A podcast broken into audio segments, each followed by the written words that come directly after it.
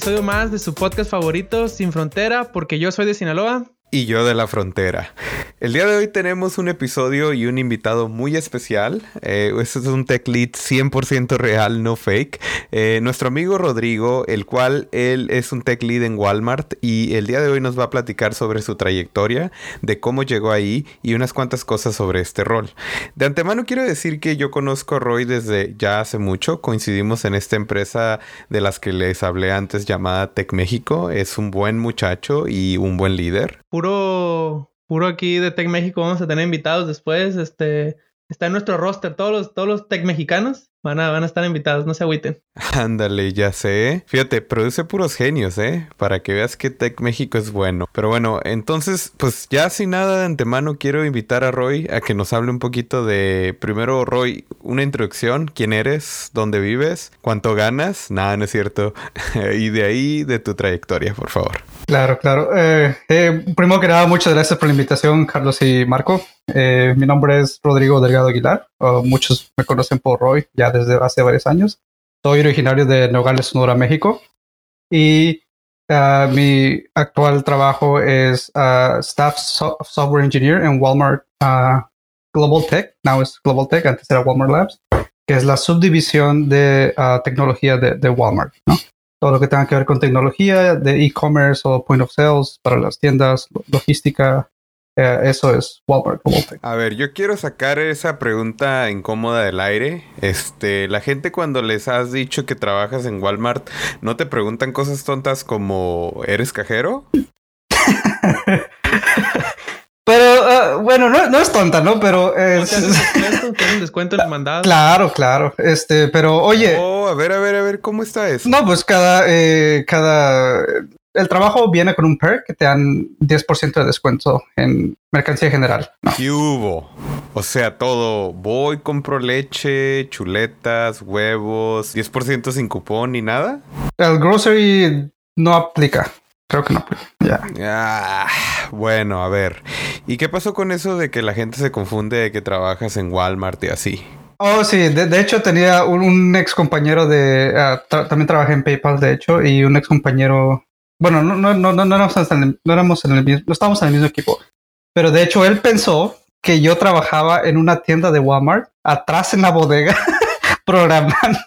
Y su esposa le dijo, no, no, no, no, él, él, va a las oficinas corporativas de Walmart, es diferente. Y dice, oh, ok.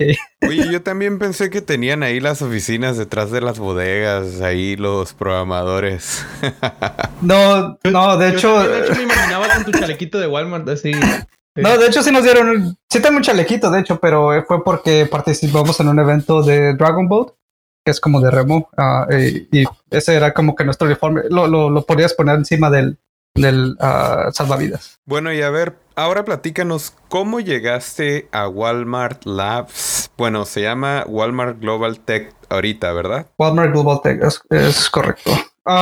pues es una historia algo larga, pero para no darle tantas vueltas, eh, todo empezó desde... Ah, tuve la oportunidad de irme a estudiar y terminar mi carrera en Canadá. Allá terminé uh, mi universidad, tuve el, título, trabajé eh, y viví allá por cinco años. Eh, por razones de la vida, este, pues se, se, terminó la visa de trabajo, no nos renovaron y un amigo de México DF que muy buen amigo, un saludo para Poncho, donde ande, este, me dijo, vente para México, acá pagan muy bien, tienes inglés y eh, eres, pues yo, él, me ayudó de hecho con, la tesis, este, sí, la, sí la armas, ¿no? Vente para acá, pagan muy bien. Y, y sí, y pues dije, pues no hay nada que perder, ¿no? Vámonos, me quedé sin, sin chamba ni nada, se nos acabó todo, vámonos, pues, lo, que haya. Y ya, estando allá, pues me, me, me fue muy bien, me pagan muy bien, me iba muy bien, pero después de un tiempo, pues ya quería como que formar familia, ¿no? Y dije, no, pues está muy pesado la Ciudad de México. Se me hizo muy pesado y, yo no soy, digamos, una persona que, se le hace difícil las cosas, pero se me hizo muy pesado y dije, bueno, no, tengo que buscar otros lugares para, para mi familia o para mi futura familia. Y ya empecé a aplicar, donde, eh, empecé a aplicar para irme a Europa, a Australia, a Sudamérica. De hecho, tenía contemplado muchas partes, excepto Estados Unidos. Y en uno de esos posts, en, creo que era CompuTrabajo, eh, eh, decía, hey, estamos eh, solicitando programadores bilingües para venirse a Estados Unidos. Y ya, pues mandé los, los currículums a varias partes. Me hablaron de varias partes y Tech México de hecho, ellos fueron los últimos que me hablaron eh, después de otras entrevistas y fueron los que más rápido contestaron y me dijeron, hey, vente para acá, me entrevistaron, me ofrecieron un trabajo, eh, me pagaban menos que lo que ganaba en México DF, pero lo que yo vi es, bueno, esto nomás es, es, temporal porque teníamos que agregarlo, arreglarlo el proceso de la visa y todo eso. Y ya estando eh, con la oferta de trabajo, uno de mis proyectos con ellos, con su compañía en Estados Unidos acá, que se llama Cibatel, conseguí el proyecto en, en PayPal. Y en PayPal, este, empecé senior uh, software engineer. Uh, como a los, no sé, tres, cuatro meses, se abrió la oportunidad de ser tech lead de la región de Norteamérica para marketing, para paypal.com US. Tomé esa oportunidad y después de, de, un año, este, igual por la suerte se, se acabó el contrato y, y, lo bueno de aquí el área de la bahía, como ustedes a lo mejor ya saben, es, es que hay mucho trabajo aquí para tecnología, ¿no? Entonces se me acabó el contrato el, digamos, viernes. Para la otra semana ya tenía como cuatro o cinco entrevistas y para la semana siguiente, después de las entrevistas, ya tenía eh, dos ofertas, ¿no? Entonces, um, en una de esas era, tenía una posibilidad de irme para StubHub y otra era para Walmart Labs. Y pues me quedé por, con Walmart Labs. Ahí empecé como senior. Luego me dieron eh, el año pasado este, un ascenso como staff. Pero el rol de tech lead lo obtuve hace como año y medio antes de mi ah, ascenso a staff. Wow. Eh, pues es una historia muy interesante desde que terminas de estudiar en Canadá, te vas para allá y parece tu primer trabajo formal, por así llamarlo, es en Canadá y luego vuelves a México, ya hablando inglés, o sea, súper preparado. Y luego cómo pasaste por Tech México, Cibatel, PayPal y ahora Walmart. Y mencionas que hace poco eres Tech Lead. Eh, y he escuchado mucho esta palabra Tech Lead, pero todavía no, no tengo como una definición, o sea, yo no, no, no me animaría a decir que yo sé que es, si alguien me pregunta, yo sé que es un tech lead, pero tú que lo haces en el día a día, ¿qué es para ti un tech lead? O sea, ¿qué, qué, cuál es el rol que, que funge? ¿Cuál es la función que, que cubren? ¿Qué es lo que hace un tech lead en su día a día? Un tech lead viene siendo como una, un, un glue entre uh, product manager y tu engineering manager, ¿no? Y, el equipo. Es, eres como eh, eh, en un diagrama de evento, eres lo que está en medio. eres, eh, usualmente para cualquier nuevo proyecto se van a dirigir a ti porque tienes esa, um, tienes esa visión o esa sabiduría de todo lo que pasa en tu entorno, ¿no? Tienes mucha información eh, que los product, managers uh, u otros equipos trabajando en, cross team collaboration eh, no, no, pueden eh, pasar por desapercibido, ¿no? Por ejemplo, uh, si quieren implementar un nuevo Em, digamos, un nuevo carrusel en, el homepage de walmart.com. Muchas personas piensan, o muchos podrían pensar, ah, es muy fácil, nomás reemplazas el código y, ya, no se acabó. Pero hay muchas otras cosas eh, detrás de las escenas que afectan el performance del sitio o que no funciona bien con los, merchants que hacen el curado del contenido o para, para los eventos de Black Friday, por ejemplo, este, eso no puede ser, a lo mejor es algo muy ineficiente que hace antes y causa problemas con caching y todo eso. Ah, entonces, eh, se dirigen a ti para, tú eres el punto de contacto para un equipo, en, mi caso es para el homepage de walmart.com en Estados Unidos, y para cualquier nuevo proyecto, se van contigo y también les ayudas a, estimar los, los, eh, los LOIs, Level of Effort, que es este, cuánto tiempo te vas a tardar en hacer eso, cuánto, eh, cuántos ingenieros tenemos para, para desarrollar esto, eh, problemas que, quién crees que pueda liderar ese proyecto, ese pequeño proyecto.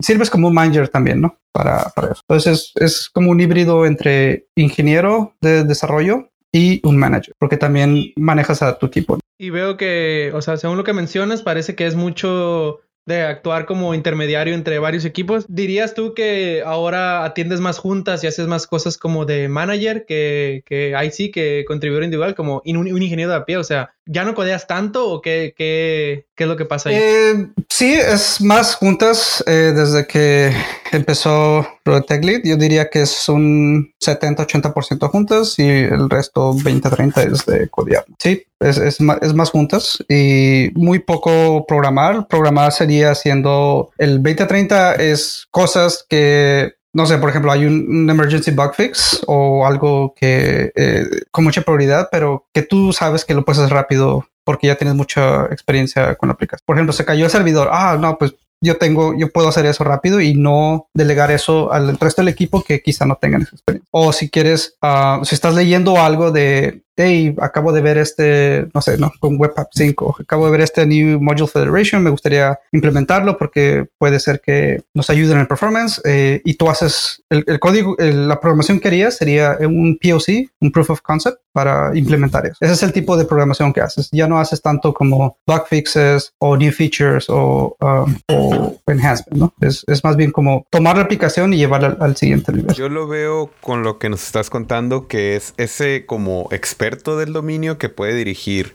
Y pues mi pregunta ahora es, entonces existe ese concepto de que en todos los equipos de Walmart existe un tech lead o hay equipos que no tienen tech lead?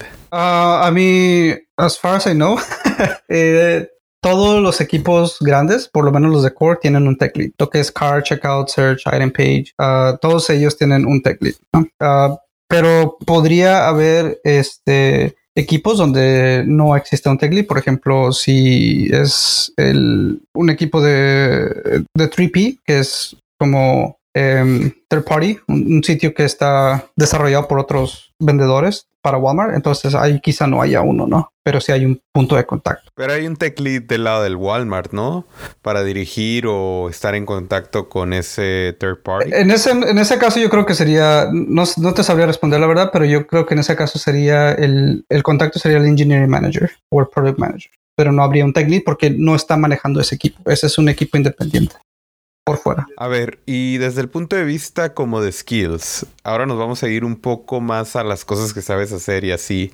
Eh, yo sé que hay diferentes tecnologías, ¿no? O sea, hay gente trabajando en iOS, en Machine Learning, etcétera, etcétera. En tu caso es web, ¿verdad? Sí, es web. ¿Cuáles son los skills primero hard skills como técnicos que tú tienes y tienes que manejar como tech lead y luego los soft, o sea, como los de actitud para tech lead.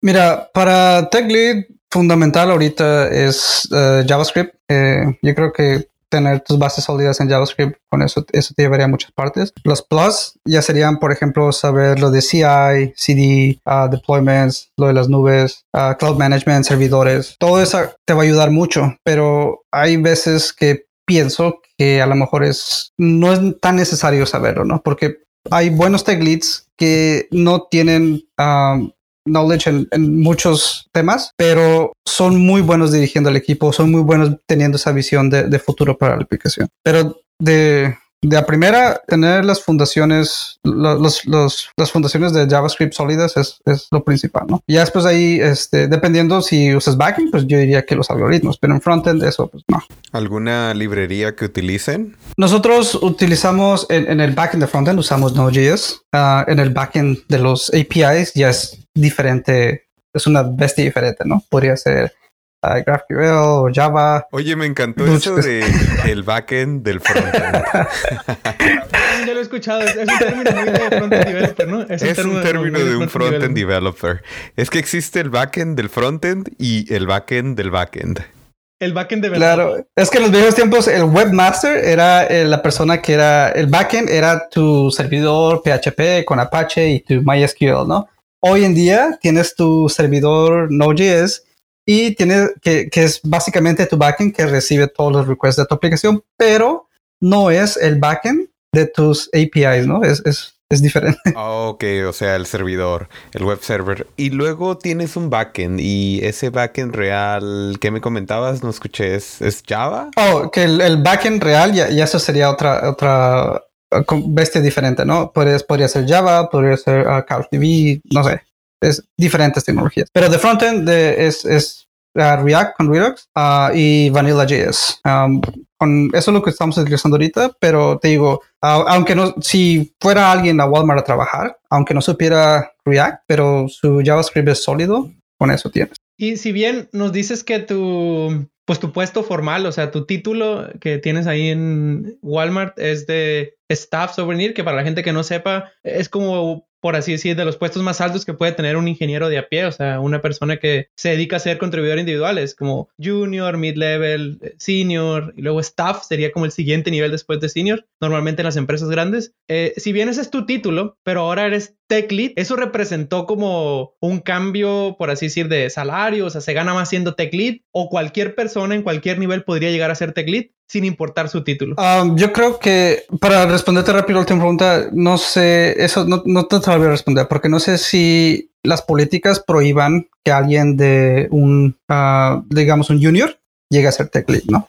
No sé la verdad. Uh, no, no, no he visto ese caso, pero en términos de, cambio de salario, eh, no, este, no hubo uh, cambios de salario. Uh, te podría decir que sí me fue muy bien en, los reviews, uh, en el, en el performance reviews, sí, me fue bien. Um, pero no, no hubo nada, aparte de eso, no hay nada fuera de lo normal. Y ahora que dices, tomando otra vez en cuenta que tu, tu puesto sigue siendo staff engineer, o sea, eres, tu puesto sigue siendo como un ingeniero normal que codea todos los días, pero tus, por así decir, tu día a día ha cambiado en el sentido de que ahora tienes más juntas y actúas como un pequeño pegamento entre varios equipos. ¿Qué crees que son como los, los llamados soft skills, que son estos skills que, que se usan como, no tanto como habilidades técnicas, sino más como de comunicación y todo eso, que tú has tenido que desarrollar o desarrollaste hasta este punto para llegar a ser tech lead? Mira, algo que yo creo que muchos ingenieros deben de considerar y que es algo que uh, implementé en el equipo cuando tomé el rol de tech lead porque vi que todos tenían una visión diferente, todos estaban trabajando como muy isolados en vez de un equipo. Eh, es algo que se llama FAST um, y es algo que se me vino a la mente cuando estaba teniendo este tipo de problemas de, ok, ¿qué necesito para que mis ingenieros sean más eficientes? En el término de soft skills. FAST, así como la palabra rápido en inglés, uh, es un acrónimo uh, que no sé si inventé o si alguien más vino con esto, pero eh, vino a la mente y FAST es básicamente la F de follow up. Cuando alguien te, te mande un correo, cuando alguien te pregunte algo, cuando te, haga un ping en Slack o, Teams o, cualquier plataforma de, comunicación que uses, asegúrate nomás de, de responderles, ¿no? Es, es, es, muy frustrante tener que estar haciéndole ping a un ingeniero para que para que te conteste, ¿no? Eh, eh, es algo muy sencillo que puedes hacer y la verdad eso uh, incrementa mucho la productividad. Uh, la A the availability, que estés disponible. Uh, eso lo tomé más por, por, mí porque yo sé que muchos, la mayor parte del tiempo la pasan juntas, pero tengo que tener un tiempo para contestarle a los demás, ¿no? Eso mismo que esto le sigue a follow up. Y muchas veces mi equipo necesita discutir o, hacer brainstorms en, en, nuevos proyectos, ¿no? Y, y quieren preguntarme eh, cómo hacer. Entonces, tengo todos tienen que tener esa disponibilidad para, hey, necesito ayuda, ¿no? Échame la mano, vamos a hacer un peer coding o vamos a hacer un brainstorm. Y es bueno tener ese, ese, um, ese skill para ayudar a los demás. Eh, la S es de starter. No esperes, um, sea activo, no reactivo. No esperes a que la gente te diga qué hacer. Si tú ves que puedes arreglar algo, si tú ves que puedes mejorar algo y si tú ves, si tú ves que puedes hacer las cosas más fáciles en tu día a día para ti y para tu equipo y después para toda la organización, hazlo si no tienes tiempo y lo discutes con tu manager o con tu tech lead, eh, estoy segurísimo que la mayoría te va, te va, a dar ese tiempo para que puedas experimentar con eso. Porque eso, aparte de ayudarte a ti en, en términos profesionales, ayudas al equipo a ser más eficiente. Ah, y por último, la T en Fast ah, es de team player, ¿no? Esto en sí es, tienes que ser un, un, un buen este, team member, ¿no? Tienes que si ves que el equipo está en crunch time y, no, no tienen tiempo para hacer algo y tú dices, hey, pues yo tengo quizá a lo mejor medio día para poder ayudarles en ese problema, sé de esas personas que dicen, hey, yo te ayudo, yo soy, yo, yo puedo hacer eso, yo te puedo ayudar eso. Aunque no sepas, tú puedes decir, yo te ayudo, pero necesito que me echen la mano. Y eso hace mucho que genere respeto por ti, ¿no? De que, oye, ¿sabes qué? Puedo contar contigo. A la otra, si a ti te pasa algo, cuenta conmigo, ¿no? Es algo recíproco. Y es, y en sí es, es estás en un equipo, estás en un equipo donde si algo afecta a tu equipo, eventualmente te afectará a ti. Y hay que echarnos la mano, hay que sacar todo adelante y eh, hay, que, hay que ser buenos. Eh, y no nomás con tu equipo, ¿no? De, ingenieros, sino también con tu product, UX, eh, tu managers. En, tu entorno laboral, siempre hay que ser un buen ah, team player, ¿no? Es, es oro molido lo que acabas de decir, esto de fast. Es este, es más, si eres ingeniero y estás queriendo subir de nivel en tu carrera, estás queriendo pasar al siguiente nivel, dale, dale para atrás. O sea, dale rewind a este podcast y escucha este pedazo de fast. O sea, si estabas ahí lavando los platos, manejando lo que sea, detente en este momento y escucha esta parte de fast, que es este follow up, availability, starter y team player. Sobre todo, yo, por ejemplo, me doy cuenta que ahora que soy, llamémosle, hago air quotes para los que no me ven, eh, senior software engineer, yo creo que la parte de ser starter a mí es la que más me ha costado trabajo donde yo antes estaba, era como muy reactivo de esperaba que me dijeran algo de que, oye, ¿sabes qué? Ocupamos arreglar esto. Y yo, ah, ok, se ocupa esto. O, ah, ok, se ocupa aquello. No, no era mucho de, decir, oye, mira, aquí creo que le falta esto, aquí creo que le falta aquello. Y yo creo que eso ha hecho una diferencia enorme en mi, en mi forma de, de ver las cosas y de crecer. Y la parte de follow-up es como, yo lo he vivido donde es muy frustrante tener que estar como recordando a la gente, oye, te pregunté eso, te pregunté aquello. Y, y es parte del ser un, un, un, ingeniero senior o ahora un tech lead. O sea, es muy importante. No todos son habilidades técnicas, muchachos o muchachas, muchaches. No todo, son, no todo es este, aprenderse JavaScript, los, eh, los Reacts, los Angulars y eso.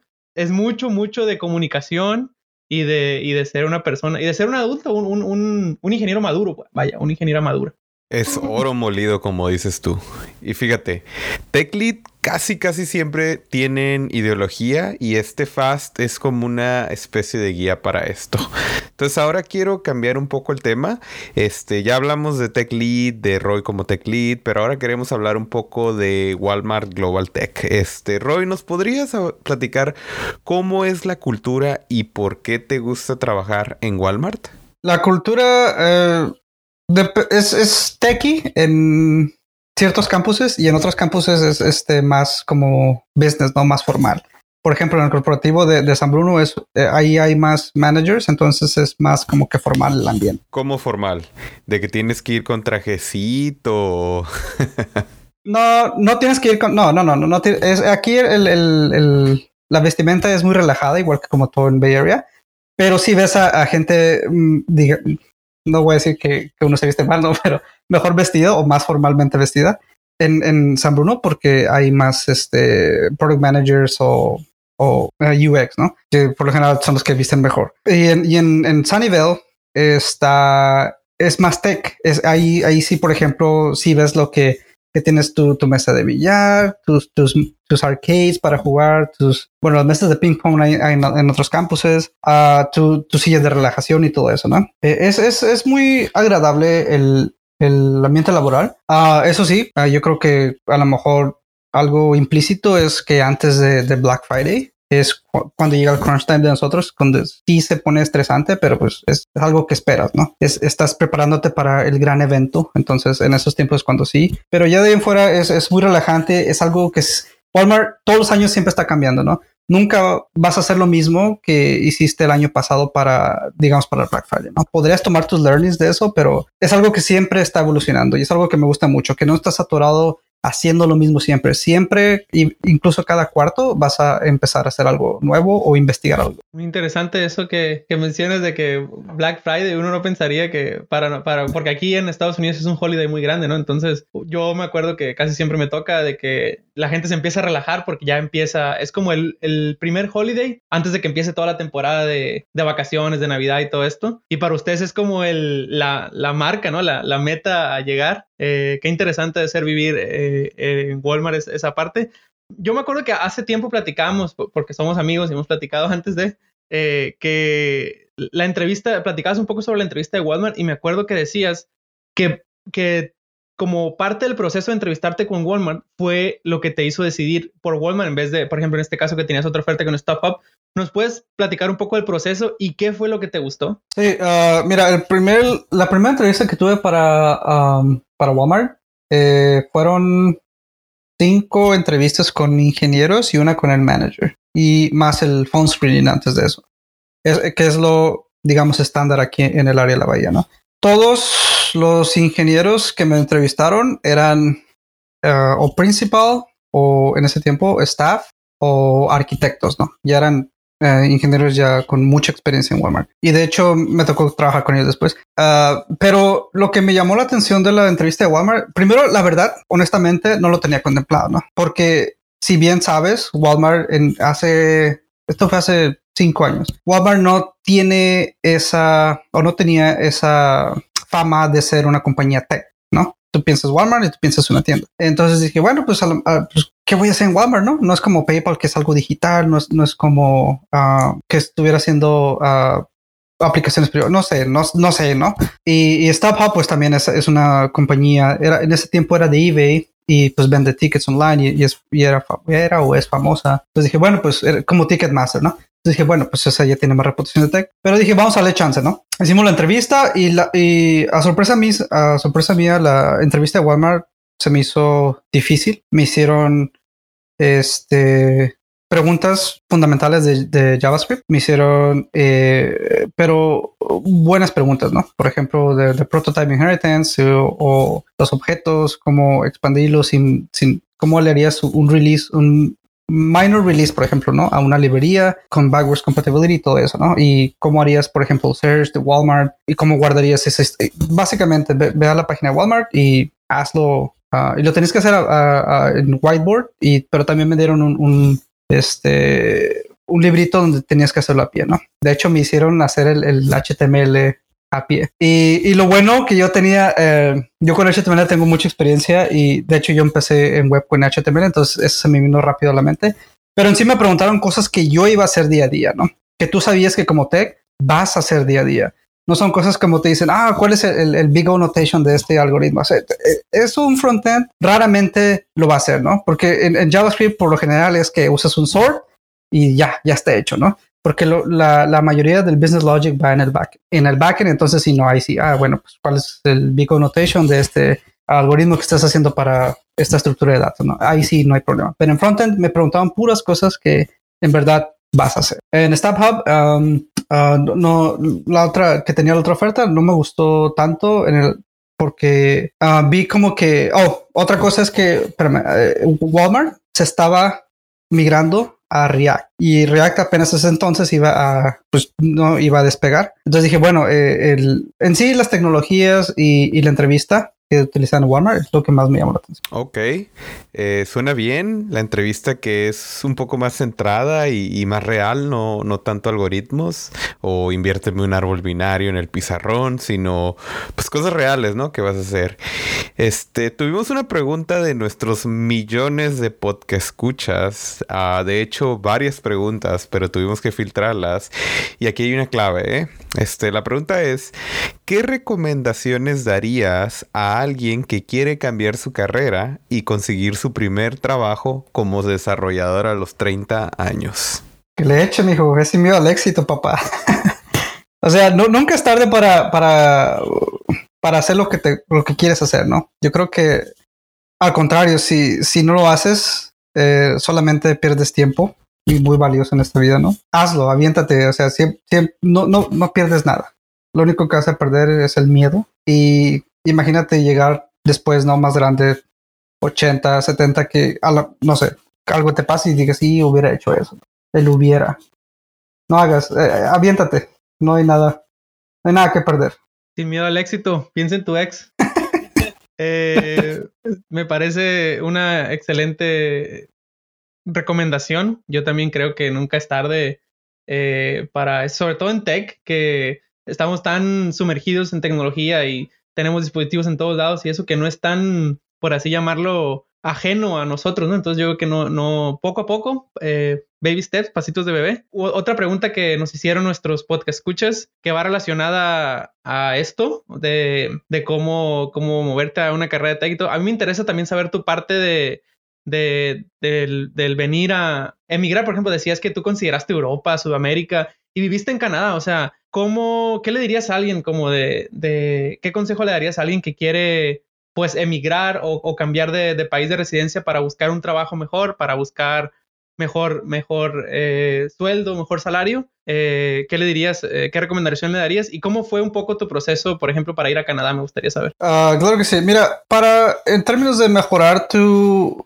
tu carrera profesional o tu salario, ah, siempre hay que mirar hacia los lados, ¿no?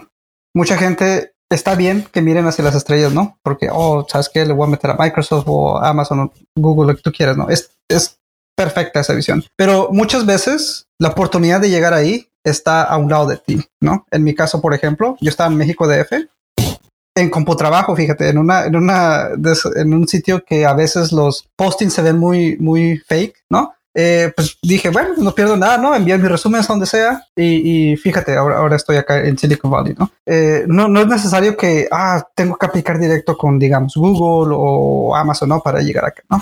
Y hay que siempre hay oportunidades en cualquier parte. Eh, hay, que, hay que empezar por ahí, ¿no? Ah, y de hecho yo creo que eso es algo similar a lo que pasó para yo poder irme a Canadá. Eh, yo estudié en la universidad en, Hermosillo, Sonora, y en ese entonces ah, eh, todavía existe esa compañía, se llama Canadá Posible. un saludo para Ana Sesma. Fue a la universidad. Ella tiene convenios con universidades de canadienses y ella llevó una universidad canadiense a nuestra universidad, a la universidad aquí, ¿no? Ellos ofrecieron, primero fueron un año, ¿no? Y ofrecieron la oportunidad de irte a estudiar inglés, ¿no? Y le comenté a mi papá y para ese entonces uh, yo, ya tenía un nivel bueno de inglés. Y mi papá me dijo, no, si te vas a ir a Canadá, pues no tiene caso que te vayas a estudiar inglés. No, mejor te quedas aquí y, estudias inglés en, otra parte, ¿no? O te vas a Arizona, aquí a la, a la frontera, no, no necesitas ir tan lejos para algo tan simple. Y al siguiente año volvieron y ofrecieron la oportunidad de transferir tus créditos a la universidad y terminar la carrera y obtener el, el, el, el, uh, no sé, el diploma, el, el, degree acá en Canadá, ¿no? Este, lo, era, sí era caro, pero también tenía buen promedio, entonces eh, conseguí un crédito educativo y este, ya con eso, y, y pues, obvio con la ayuda de mis papás, un, abrazo a mi papá, un saludo a mis papás. Me, me tuve la oportunidad de transferir créditos a la universidad y Canadá Posible me ayudó a hacer todo el papeleo, el trámite del estudiante. Eh, es muy fácil, de hecho, eh, si estás estudiando es muy fácil hacer ese trámite. Yo creo que lo más, la verdad, lo más difícil sería la, cuestión económica, ¿no? Pero si tienes buen promedio, es, tienes muchas becas que te pueden ayudar a nivel estatal y también privadas, ¿no? Ya cuando estás en la universidad, también, eh, si si, por ejemplo, en mi caso, yo ya tenía experiencia en, en arreglar computadoras, en, en, desarrollador web, conseguí trabajo en la misma escuela. Ellos te consiguen un trabajo, una visa de trabajo para poder, y el seguro social para poder trabajar mientras estudias. También muy fácil. Y, ya, ya estaba estudiando y ganando dólares canadienses allá, ¿no? Terminando la carrera, tienes, creo que tienes la oportunidad de aplicar por una visa de trabajo. Esa visa te dura dos años. Ah, te dan de hecho, te dan chance, pues terminas la carrera y te dan chance de buscar trabajo y aplicar para la visa y puedes estar, trabajando mientras aplicas, ¿no? Ah, entonces, eso, eso me pasó a mí. Eh, conseguí un trabajo mientras estaba en la universidad formal y ya empecé en un startup de desarrollo web como webmaster, de hecho. y eso, pues, ya, ya me abrió las puertas digamos, para cualquier compañía que hablara inglés, ¿no? Yo creo que deberíamos de dejar en la descripción del episodio la URL de Canadá Posible, ahí para que la gente la vea. De hecho, la estaba viendo y sí, o sea, se ve que tiene muchos programas de idiomas y, pues otras cosas, ¿no? En general. Eh, y pues quiero agradecerte, Roy, por toda esta información y pues muchas gracias por haber estado aquí con nosotros platicando. Y pues por mi parte es todo. Eh, Marco, ¿algún otro comentario? Nada, yo también agradecer. Eh, qué bueno que estuviste acá con nosotros compartiendo toda esa información que yo creo que es muy valiosa. La parte de Fast, lo repito, denle para atrás y escuchen la parte de Fast. Y lo que dijiste el último también resonó mucho conmigo de que, de que mires a los lados, que no sabes, uno nunca sabe dónde pueden estar las oportunidades. Puedes aplicar a CompuTrabajo y terminar trabajando en Silicon Valley, ¿no? Entonces, eh, ahí está un ejemplo, un ejemplo real de eso. Entonces, eh, no, no, no se rindan, eh, nunca dejen de aprender y, muchas gracias, Roy. No, muchas gracias a ustedes por la invitación. Fue muy agradable tener esta conversación. Muchas gracias. Y a los que nos están escuchando, a los millones de podcast escuchas, echen ganas. Es sin miedo al éxito, ya saben.